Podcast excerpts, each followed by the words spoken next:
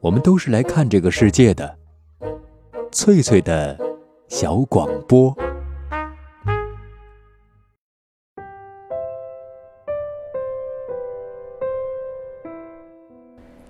大家好，欢迎收听翠翠的小广播，我是翠翠。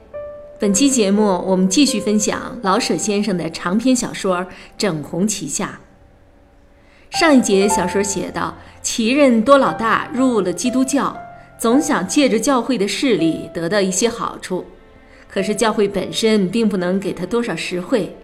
这一节我们将看到，多老大想出了一个歪主意，到老王掌柜的便宜坊白吃白拿。一开始，老王掌柜还忍着。可是多老大得寸进尺，不仅赊账不还，还要老王掌柜借钱给他，并且威胁老王掌柜，公然声称自己背后有洋人撑腰。老王掌柜不买账，一场龙争虎斗即将拉开帷幕。老王掌柜是山东人，性格直爽，脾气火爆，忍受不了多老大的一再挑衅。如果小说里的老王掌柜换作成年之后的老舍，他可能就忍了，忍一时风平浪静，退一步海阔天空。这就要说到老舍的性格。老舍先生是北京人，他身上天生有着北京人的细致周到、八面玲珑，除非被逼到墙角，他是能不得罪人就不得罪人，能不撕破脸就不撕破脸。民国时期的文艺界分左右，老舍跟两边都保持距离，结果反而是跟两边的人关系都不错。抗战时期成立中华全国文艺界抗敌协会，大家公推老舍出任常务理事兼总务部主任，主持大局，就是因为他人缘好，各党派各山头都没意见。这样一个做事周到、左右逢源的老舍，人缘好、脾气好的老舍。也很能忍气吞声的老舍，后来怎么就沉湖自尽了呢？当然，我们说那是一个疯狂的年代，那个年代自杀的作家、教授、学者不少，但是也有很多人忍辱负重，坚强地活下来了。老舍的性格是复杂的、多面相的，他身上固然有老北京人的周到世故，但他也有敏感和脆弱的一面。这是很多作家共同的气质。老舍先生幼年丧父，可谓人生之大不幸。但这之后，他的运气一直非常好。前面我们说到过，包括《整红旗下》里边也有所体现。因为有贵人相助，原本家境贫寒的老舍，九岁时上了私塾。他十四岁那年赶上北洋政府教育改革，他考上了免学费的北平师范学校。一九一八年毕业，被派任到方家胡同小学当校长。两年之后，晋升为京师教育局北郊劝学员。不要小看这个北郊劝学员的职务，搁在今天就相当于分管北京市海淀、昌平、顺义各学校的教育局局长。十九岁。当小学校长，二十一岁当上北京县区教育局局长。老舍先生的人生起点之高，足以令今天的年轻人羡慕嫉妒恨。而这只是他好运气的开始。二十三岁那年，老舍入了基督教。两年之后，受教会推荐，老舍赴英国任伦敦大学亚非学院讲师。正是在英国教书时，老舍有了大量空闲的时间进行文学创作，成为一名出色的作家。老舍从英国回来后，一直在各高校任教。抗战期间，领导和主持中华全国文艺界抗敌协会的日常工作。由于抗战期间积累的声望，老舍先生于1946年受到美国国务院邀请赴美讲学。在美国期间，完成了《四世同堂》的创作。总之，在整个民国时期，老舍一路走来都是顺风顺水。新中国成立后，老舍先生更是春风得意。一九五一年，他被授予人民艺术家称号。一九五三年，老舍当选为全国文联主席、中国作协副主席。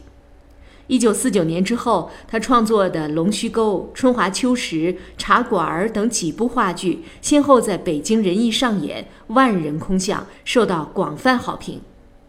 那些年，他和周恩来等国家领导人也保持了良好的关系。他是新中国文艺界的一面旗帜。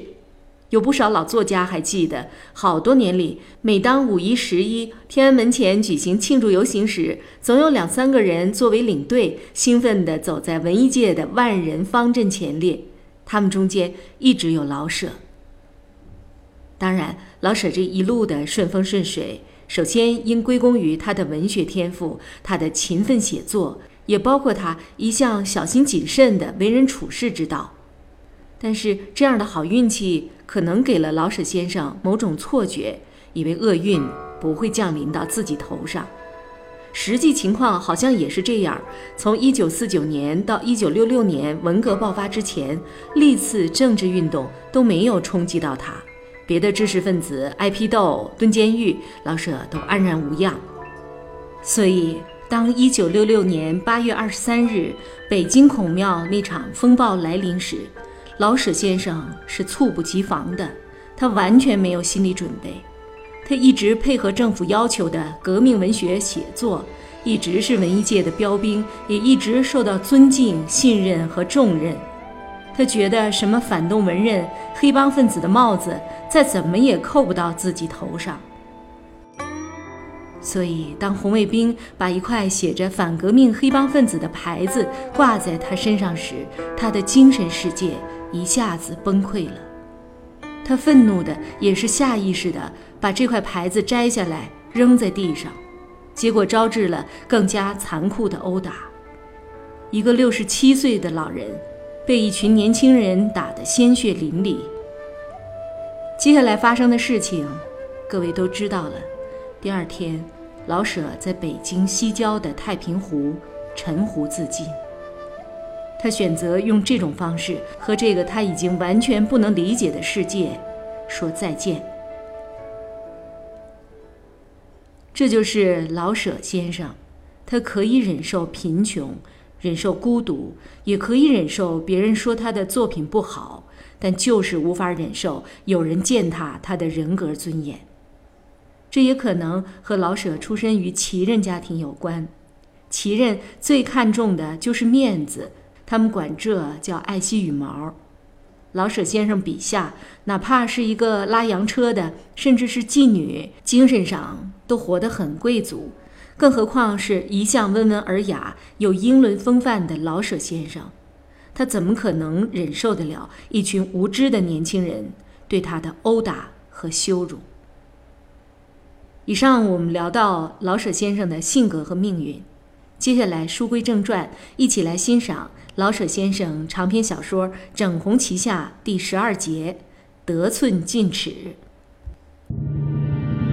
千百年风雨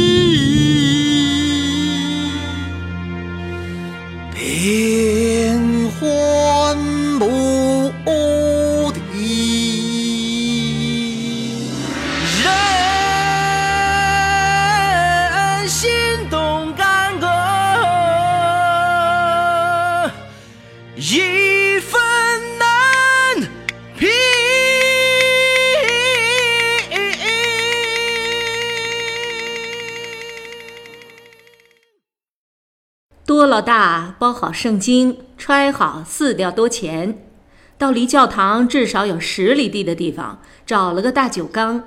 一进去，多老大把天堂完全忘掉了。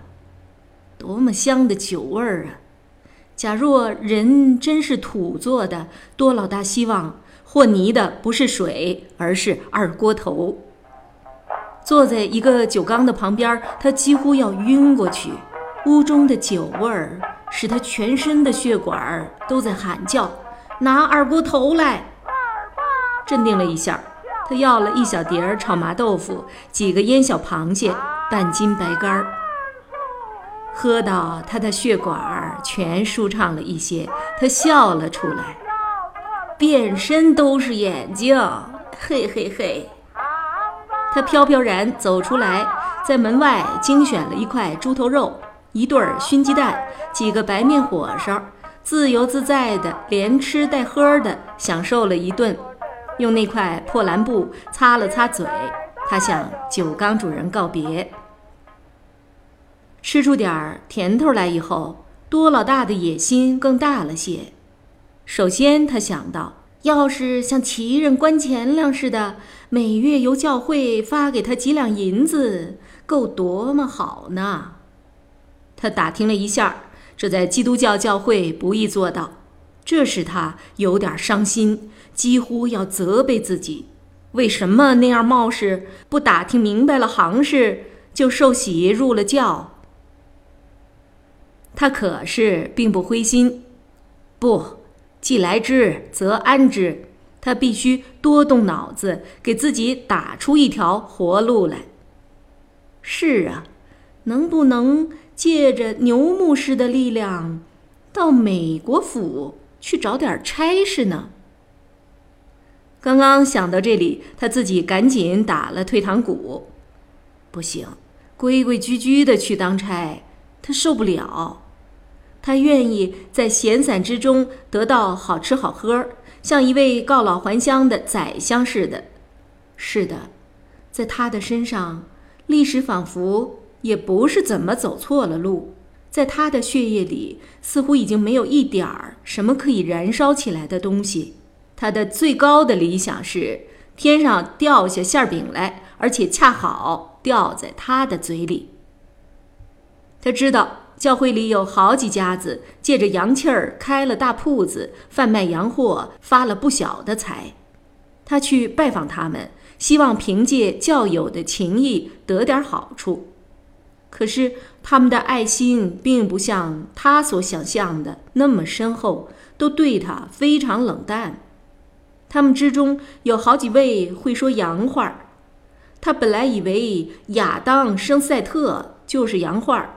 感情并不是，他模仿着牛牧师的官话腔调，把亚当生赛特说成亚当生赛特，人家还是摇头。他问人家那些活物为什么满身是眼睛，以便引起学术研究的兴趣，人家干脆说不知道。人家连一杯茶都没给他喝，多么奇怪！多老大苦闷。他去问那些纯正的教友，他们说信教是为追求真理，不为发财。可是真理值多少钱一斤呢？他只好去联合吃教的苦哥们儿，想造成一种势力。他们各有各的手法与作风，不愿跟他合作。他们之中有的借着点洋气儿，给亲友们调停官司。或介绍买房子卖地，从中取得好处；也有的买点儿别人不敢摸的脏货，如小古玩之类，送到外国府去；或者奉洋人之命去的古庙里偷个小铜佛什么的，得些报酬。他们各有门道，都不传授给别人。特别是多老大，他们都看不上他的背诵亚当生赛特和讨论变身是眼睛。并且对他得到几吊钱的赏赐也有那么点儿嫉妒。他是新入教的，不该后来居上压下他们去。一来二去，他们管他叫做眼睛多，并且有机会便在牛牧师的耳旁说他的坏话儿。牛牧师有分而治之的策略在胸，对他并没有表示冷淡。不过，赶到再讨论启示录的时候，他只能得到一吊钱了。尽管他暗示他的小罐儿也像那些活物，变身都是眼睛，怎么办呢？哎，不论怎么说，非得点好处不可，不能白入教。先从小事儿做起吧。在他入教之前，他便常到老便宜坊赊点东西吃，可是也跟别的奇人一样，一月倒一月，钱粮下来就还上账。现在他决定只赊不还，看便宜坊怎么办。以前他每回不过是赊二百钱的生肉或一百六一包的盒子菜什么的，现在他敢赊整只的酱鸡了。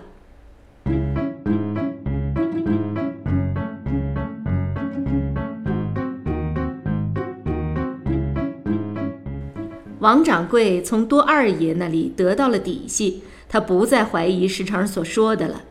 他想，眼睛多是在北京，假若是在乡下，该怎样横行霸道呢？怪不得石成那么恨他们。王掌柜，多二爷含羞带愧的叫：“王掌柜，他欠下几个月的了？三个多月了。”没还一个小钱儿，王掌柜，我我慢慢的替他还吧。不管怎么说，他总是我的哥哥。多二爷含着泪说：“怎么能那么办呢？你们分居令过，你手里又不宽敞。分居令过，他的祖宗也是我的祖宗。”多二爷狠狠的咽了口唾沫：“你，你甭管。”我跟他好好的讲讲理，王掌柜，老大敢做那么不体面的事儿，是因为有洋人给他撑腰，咱们斗不过洋人。王掌柜，那点债我还，我还，不管我怎么为难，我还。王掌柜考虑了半天，决定暂且不催多老大还账，省得多老大真把洋人搬出来。他也想到，洋人也许不会管这样的小事儿吧。可是谁准知道呢？还是稳当点好。他这么告诉自己。这时候，多老大也告诉自己：“行行，这一手不坏，吃得开。看，我既不知道闹出事儿来，牛牧师到底帮不帮我的忙，也还没搬出他来吓唬王掌柜。”王掌柜可是已经不言不语的把酱鸡送到我手里，仿佛儿子孝顺爸爸似的。行行，有点意思。他要求自己更进一步。是啊，赶上了风，还不拉起帆来吗？可是到底牛牧师支持他不呢？他心里没底儿。好吧，喝两盅，壮壮胆子吧。喝了四两，烧麦脸上红扑扑的。他进了便衣坊，这回他不但要赊一对肘子，而且向王掌柜借四吊钱。王掌柜冒了火儿，已经忍了好久，他不能再忍。虽然做了一辈子买卖，他可究竟是个山东人，心直气壮。他对准了多老大的眼睛看了两分钟。他以为多老大应当明白这是什么意思，希望他知难而退。可是多老大没有动，并且冷笑了两声，这逼得王掌柜出了声：“多大爷，肘子不赊，撕掉钱不借，旧账未还，免开尊口。你先还账。”多老大没法不搬出牛牧师来了，要不然他找不着台阶儿走出去。好，王掌柜，我可有洋朋友，你咂摸咂摸这个滋味吧。你要是懂得好歹的话，顶好把肘子、钱都给我送上门去，我恭候大驾。他走了出去，为索债而和穷奇人们吵闹，应当算是王掌柜的工作。他会喊叫、争论，可是不便真动气儿。是啊。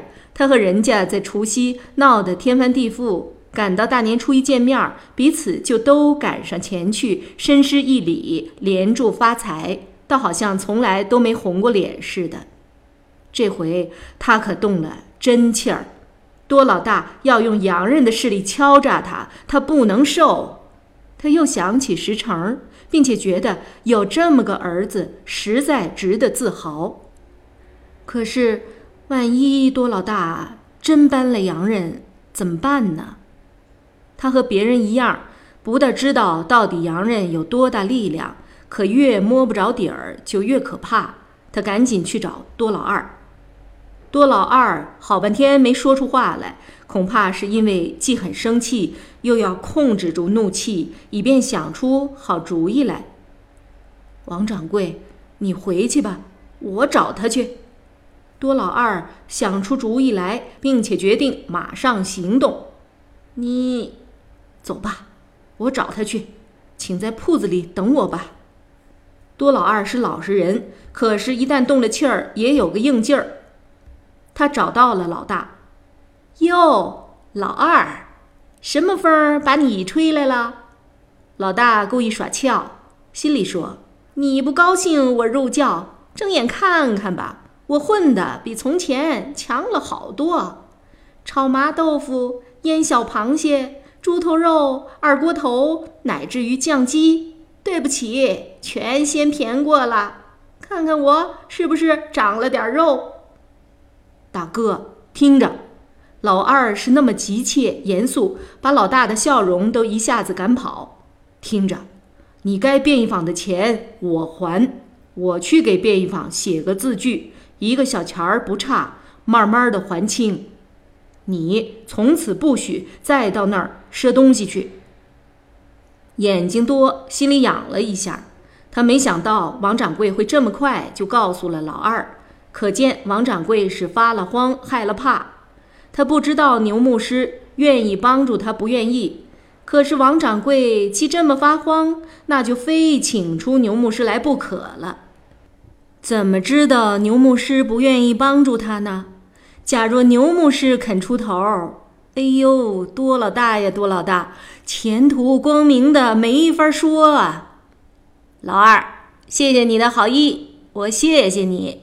可是你顶好，别管我的事儿。你不懂洋务啊，老大！完全出于愤怒，老二跪下了，给哥哥磕了个响头。老大，给咱们的祖宗留点脸吧，哪怕是一丁点儿呢！别再拿洋人吓唬人，那无耻无耻！老二的脸上一点血色也没有了，双手不住的发颤，想走出去，可又迈不开步。老大愣了一会儿，扑哧一笑：“老二，老二，怎样？”老二希望哥哥回心转意。怎样？老大又笑了一下，而后冷不防的：“你滚出去，滚！”老二极镇定的、狠狠的看了哥哥一眼，慢慢的走了出来。出了门。他已不知道东南西北，他一向是走路不愿踩死个蚂蚁，说话不得罪一条野狗的人。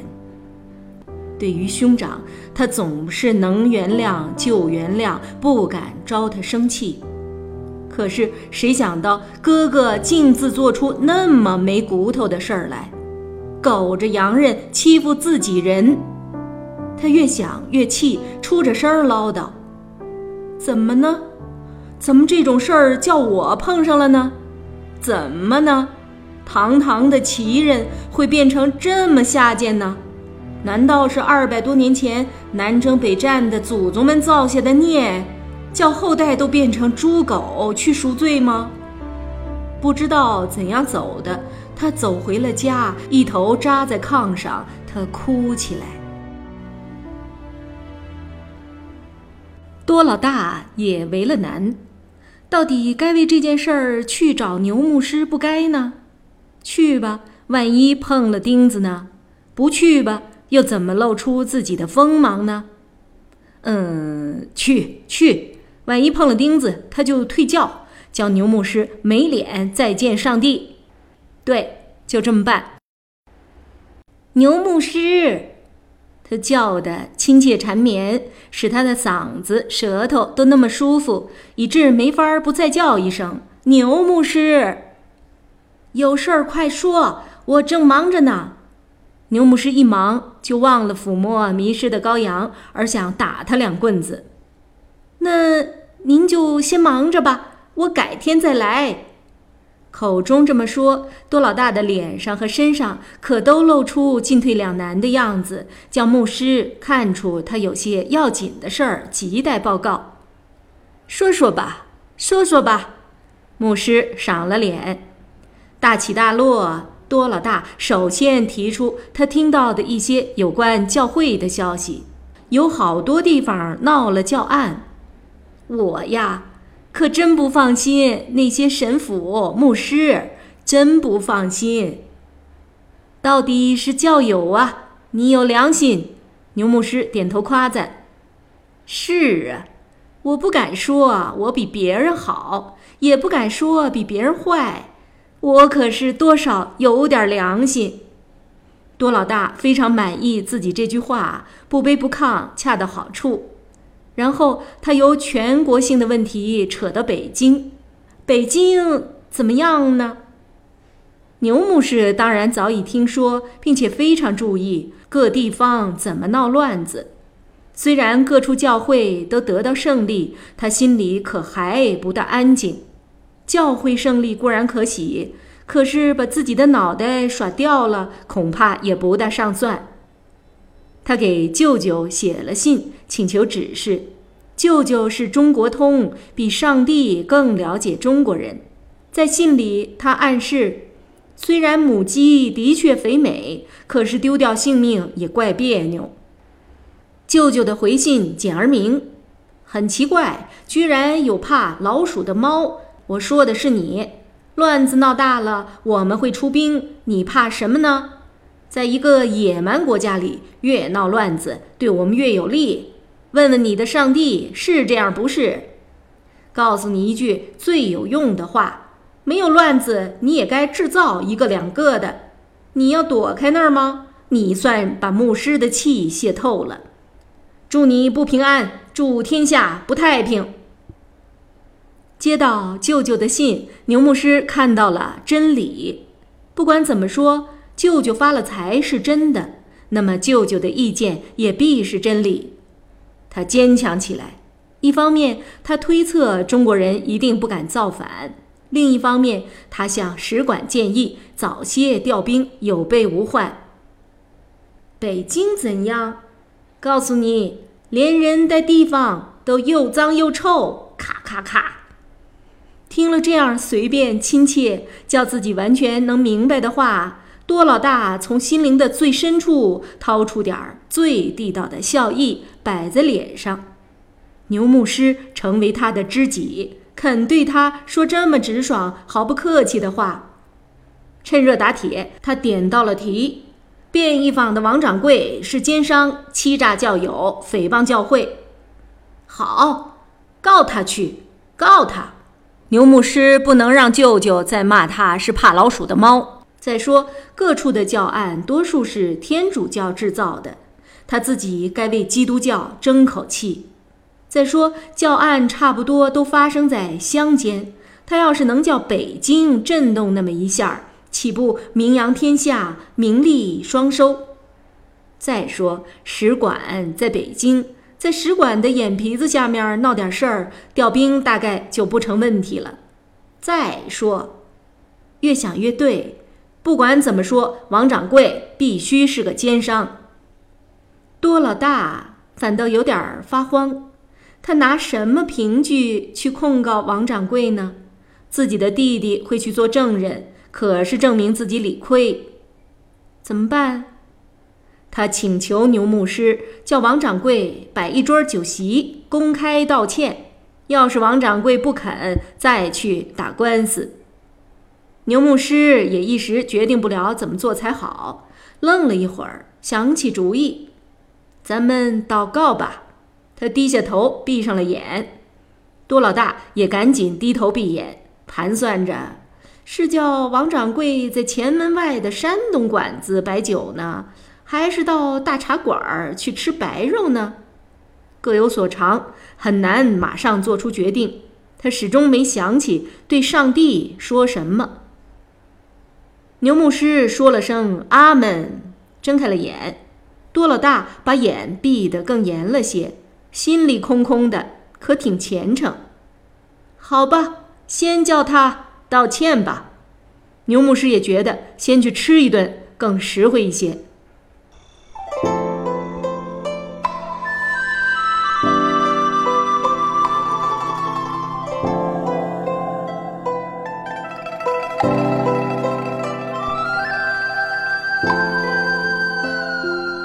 以上播出的是老舍先生长篇小说《整红旗下》第十二节《得寸进尺》。这里是翠翠的小广播，我是翠翠，下次见。